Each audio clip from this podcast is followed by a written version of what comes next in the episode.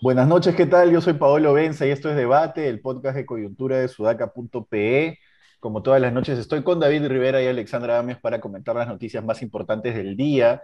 Y la coyuntura ah, está en este momento muy acelerada. Ya volvemos al foco nacional, nos olvidamos de que hay una guerra y volvemos a hablar sobre el presidente. Lo que pasó este fin de semana, creo yo, es la primera gran bomba del gobierno de Castillo y creo yo que podría ser la última del gobierno de Castillo, no de Perú Libre. Este, pero bueno, para hacer un pequeño resumen, desde el sábado se empezó a publicar la información de que Karelin López, la lobista palaciega, ha, se ha eh, acogido un proceso de colaboración eficaz con la Fiscalía de Lavado de Activos. Ojo, eso es importante decirlo porque no es por el caso de la Fiscalía Anticorrupción, ni el caso Petroperú, ni el caso etcétera, sino es con la Fiscalía de Lavado de Activos y el propio, su propio abogado Nakazaki lo ha dejado claro el día el día domingo en Latina, cuando dijo, ojo, no es que está aceptando culpabilidad en el caso Petroperú ni en el caso Telmirex, Puente Tarata, sino es en la Fiscalía de Lavado de Activos por un caso, me imagino que será, esto sí no tengo tan claro, de enriquecimiento ilícito. Este, en fin, yo creo que ambas cosas están directamente eh, relacionadas, pero lo que ha dicho Karen López, vamos a bajarle dos cambios, porque el, abogado ya salió en Latina a aclarar que no ha implicado como presunto líder al presidente, aunque eso es lo que se deriva, seamos sinceros de lo que ha contado, porque ¿por qué diablos está Juan Silva en el MTC todavía? Porque un gran técnico no es realmente, no está ahí porque hay ahí. Evidentemente hay una, hay una complacencia desde la presidencia para que el tipo se mantenga ahí, ¿no? En fin. Em, lo que ha dicho Karen López es que hay una mafia en el MTC que le entrega obras a empresas chinas que todas, curiosamente, se asocian con una empresa peruana que se llama INIP, INIP Ingeniería, este, cuyo representante es un tipo que tiene dos años menos que yo, 27 años, y que antes nunca jamás había ganado una licitación con el Estado, pero ahora, desde que empezó el gobierno de Castillo, ha ganado 581 millones de soles en licitaciones con el MTC y el Ministerio de Energía y Minas. Sobre todo con el MTC y sobre todo asociada con una empresa china que se llama China Engineering, eh, no sé qué. Lo tengo aquí, ahí apuntado, pero ya ahorita no me da para abrir las, los apuntes, ¿no? Pero es una empresa muy particular que se llama Chaya Engineering Construction Corporation. Tiene esos, esos, esos nombres en su nombre, ¿no? Y curiosamente siempre se asocia a ella y siempre gana, a, pesar de no haber ganado antes, ha ganado hasta 800, 581 millones de soles en el gobierno de Castillo. Eh, Karen López también ha dicho que en esta red de oscuros personajes palaciegos está involucrado Samir Villaverde, que incluso ella se reunió con Bruno Pacheco en el sótano de la Clínica de la Luz, que es de Fermín Silva. Nosotros hemos sacado justo una nota hoy sobre Fermín Silva y la Clínica de la Luz, y que, que Bruno Pacheco le dice que Samir Villaverde es un tipo peligroso y que la va a matar, si es que sigue hablando.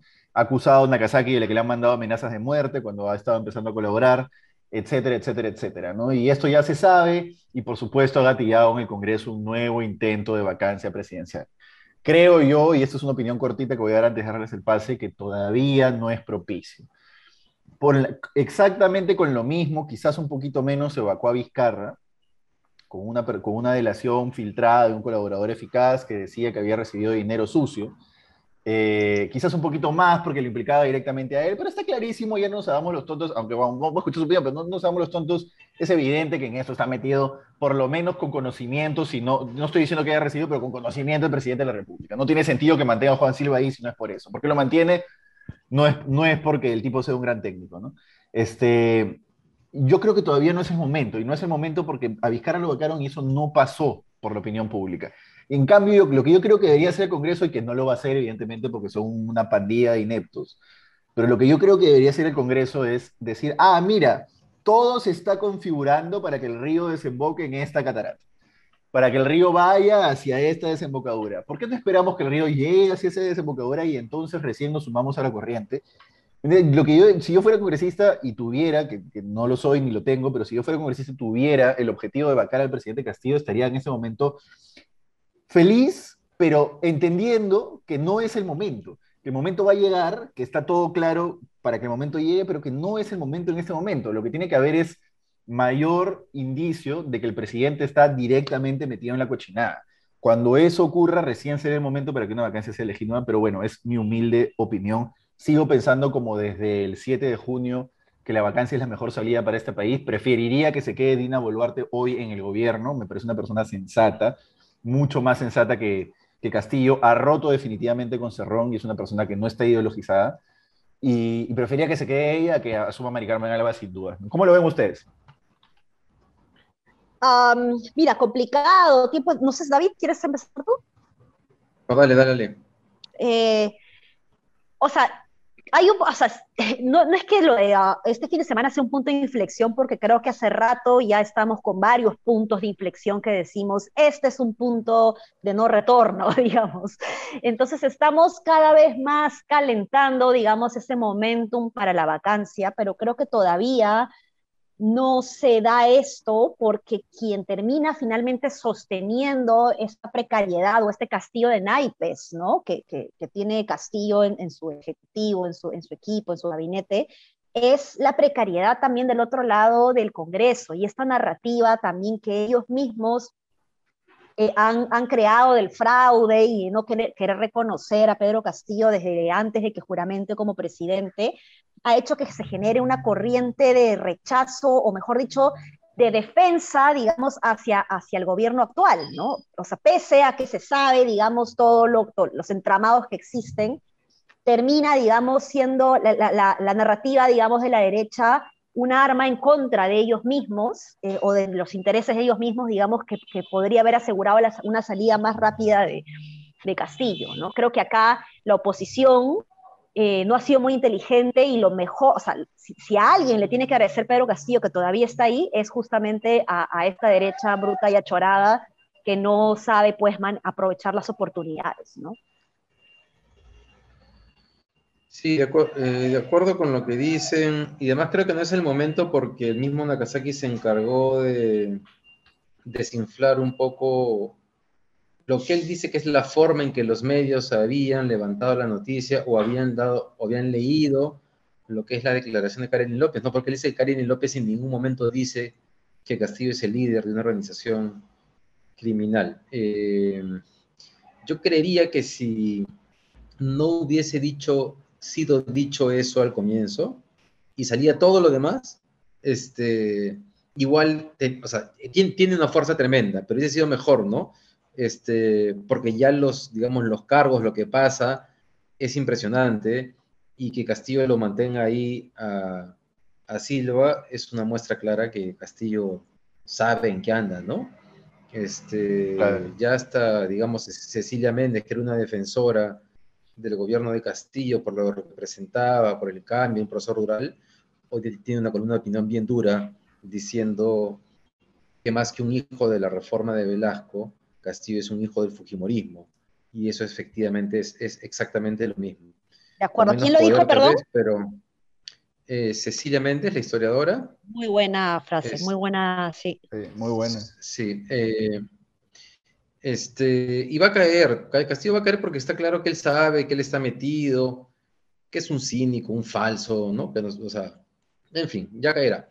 Este, eh, el tema grande también es el, el, involucramiento de cinco congresistas de Acción Popular, ¿no? Que, que, que, explica bastante bien, que explica bastante bien por qué tenían esas posiciones bien condescendientes con el gobierno, ¿no? no recuerdo el nombre de uno de ellos, este, que fue el que se reunió eh, con, antes que asuma Valérica, salió a decir que él ya sabía quién era, ¿no? Como muy, muy, muy contento de que tuviese esa, el, el, presidente tuviese esa confianza en él. Eh, no recuerdo bien bueno, el, el, nombre de estos comunistas, pero son los llamados los niños. ¿Por qué le dicen los niños? ¿ah? ¿Tú sabes, Pablo? Según Karen López, acatan, acatan como si fueran niños los designios del presidente.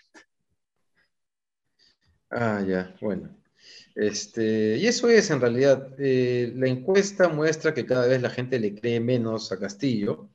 Es interesante porque su nivel de aprobación es mayor, eh, de, perdón, la encuesta del IEP de ayer, ¿no? El nivel de aprobación es mayor que el nivel de personas que creen, que le creen, ¿no? Es como que esta variable identitaria, sí, a pesar que se reduce también, el, el porcentaje de gente que lo sigue viendo como alguien como ellos, sigue teniendo un peso, claro. eh, sobre, eh, particularmente en el sur del país, que es la región donde mantiene un respaldo todavía alto. Este, eh, un peso en la, en la aprobación de Castillo. Y claro, como, eh, como decía lo de la derecha bruta, claro, el Congreso tiene 82% de desaprobación, pues o sea, ya, este, están peores que Castillo por lejos. Sí, están peores que Castillo por lejos. Ahora, un tema sobre lo que dice Nakazaki en, en punto final. Este, todos los medios, absolutamente todos los medios, o bueno, casi todos los medios que han levantado la noticia porque tienen un fuente fiscal, la han levantado como que Castillo es el que presuntamente lidera la mafia. Y yo quiero explicar una cosa para toda la gente que no pisó una redacción nunca y no entiende cómo funciona este vínculo. Porque la gente dice, no, los medios quieren tumbarse al presidente. Claro, todos se alinearon, desde IDL hasta, hasta qué sé yo, hasta el comercio, ¿no? Para, para tumbarse al presidente. Este, y lo que, yo quiero, lo que yo quiero que entiendan es lo siguiente, se trabaja con fuentes fiscales. Y las fuentes fiscales lo que hacen es pasar información y en esa información que pasan, también ellos, esas fuentes ponen lo que esas fuentes como fuentes fiscales, que no necesariamente es el fiscal, también pueden ser personas del despacho, en fin, esas fuentes lo que, lo, que, lo que te dan como información también incluye lo que esas fuentes ven del esquema. ¿Me dejo entender? también meten en esa información lo que esas fuentes ven del esquema que están investigando, que se está investigando. Entonces, eh, cuando era con Keiko, Fujimori, a nadie parecía importarle que las fuentes fiscales siempre vieran el tema como una organización criminal y que pusieran en la cabeza la organización criminal a Keiko Fujimori, porque así es como es.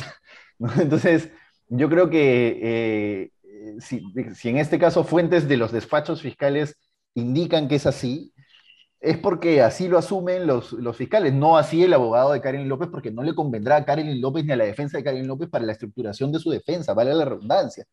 Pero eso no significa pues que la prensa golpista se alinea para hacer ver como que es, pero no es. No es así. Y no deja de ser veraz la información porque viene de una fuente que es una fuente que, que tiene, tiene crédito, tiene credibilidad y porque además es este, como se ha estado reporteando siempre los casos judiciales, ¿no? En fin, eso, eso es lo que yo quería explicar sobre el tema Nakazaki. Sí, pues. Em, dale, David, dale.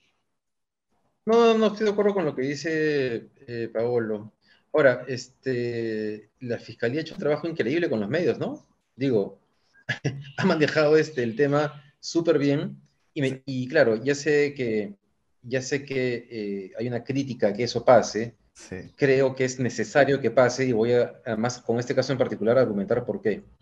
Que haya pasado eso este fin de semana va a llevar a que otras personas involucradas en este caso de corrupción estaban dudando si entregarse, no entregarse, si ser colaboradores eficaces o no, conociendo que ya alguien está hablando y que por lo tanto que los va a echar, va a decidir antes que soplarse la cárcel, eh, presentarse también como colaborador eficaz. Tal cual. Y ante más, y ante, y ante mayor cantidad de gente que pasa por ese proceso, mejor para el caso. Esa es la explicación de por qué es importante que esas cosas salgan, salgan en los medios. Y, acá hay un tema importante, ¿no? Este, que es el caso en particular de Bruno Pacheco, porque la persona que puede terminar de completar la figura es él. Y Kalen López dice en su declaración que Bruno Pacheco le dijo que no iba a caer solo, que si en algún momento a él que le caían, él iba a contar cómo eran las cosas de verdad. Y ojalá que así sea. Ojalá, ojalá para que esto ya se termine, ¿no? Yo creo que todo el mundo quiere salir de esta crisis. Sí, otra cosa que, es interesante es ver cómo juega Caníbal Torres en todo esto, ¿no? No sé si vieron la entrevista de ah, ayer. sí. Pero, cegado, cegado. Sí, pero ya, eh, o sea, ha perdido la vergüenza, me parece, ¿no? Porque no está cegado, está ya defendiendo eh, como con pinche, no, no, no está defendiendo de manera cegada, ¿no? Entonces, ya te vas dando cuenta, digamos, que hay más involucrados de los que uno podría haber esperado ¿no? en todo esto. Sí, bueno, no sé si está involucrado Aníbal Torres, pero lo que sí a mí me queda claro es que Aníbal Torres ha decidido que nada, ha decidido ponerse piel cuero de chancho, nada le afecta. Él va a defender hasta la muerte el gobierno. A mí me parece alucinante lo que ha pasado. Sí. sí, yo también estoy impresionado. Este, en fin. En fin, eso. Este, no sé, no sé si quieren, no sé si quieren comentar algo más o. Bueno, esperar ahora, esperar ahora el momento en el que salga este, este podcast al aire, vamos a, ver la, reunión, ¿no? Del Congreso, de la, el Pleno. Sí, como digo, yo creo que el Congreso debería ir con pies de plomo, ¿no?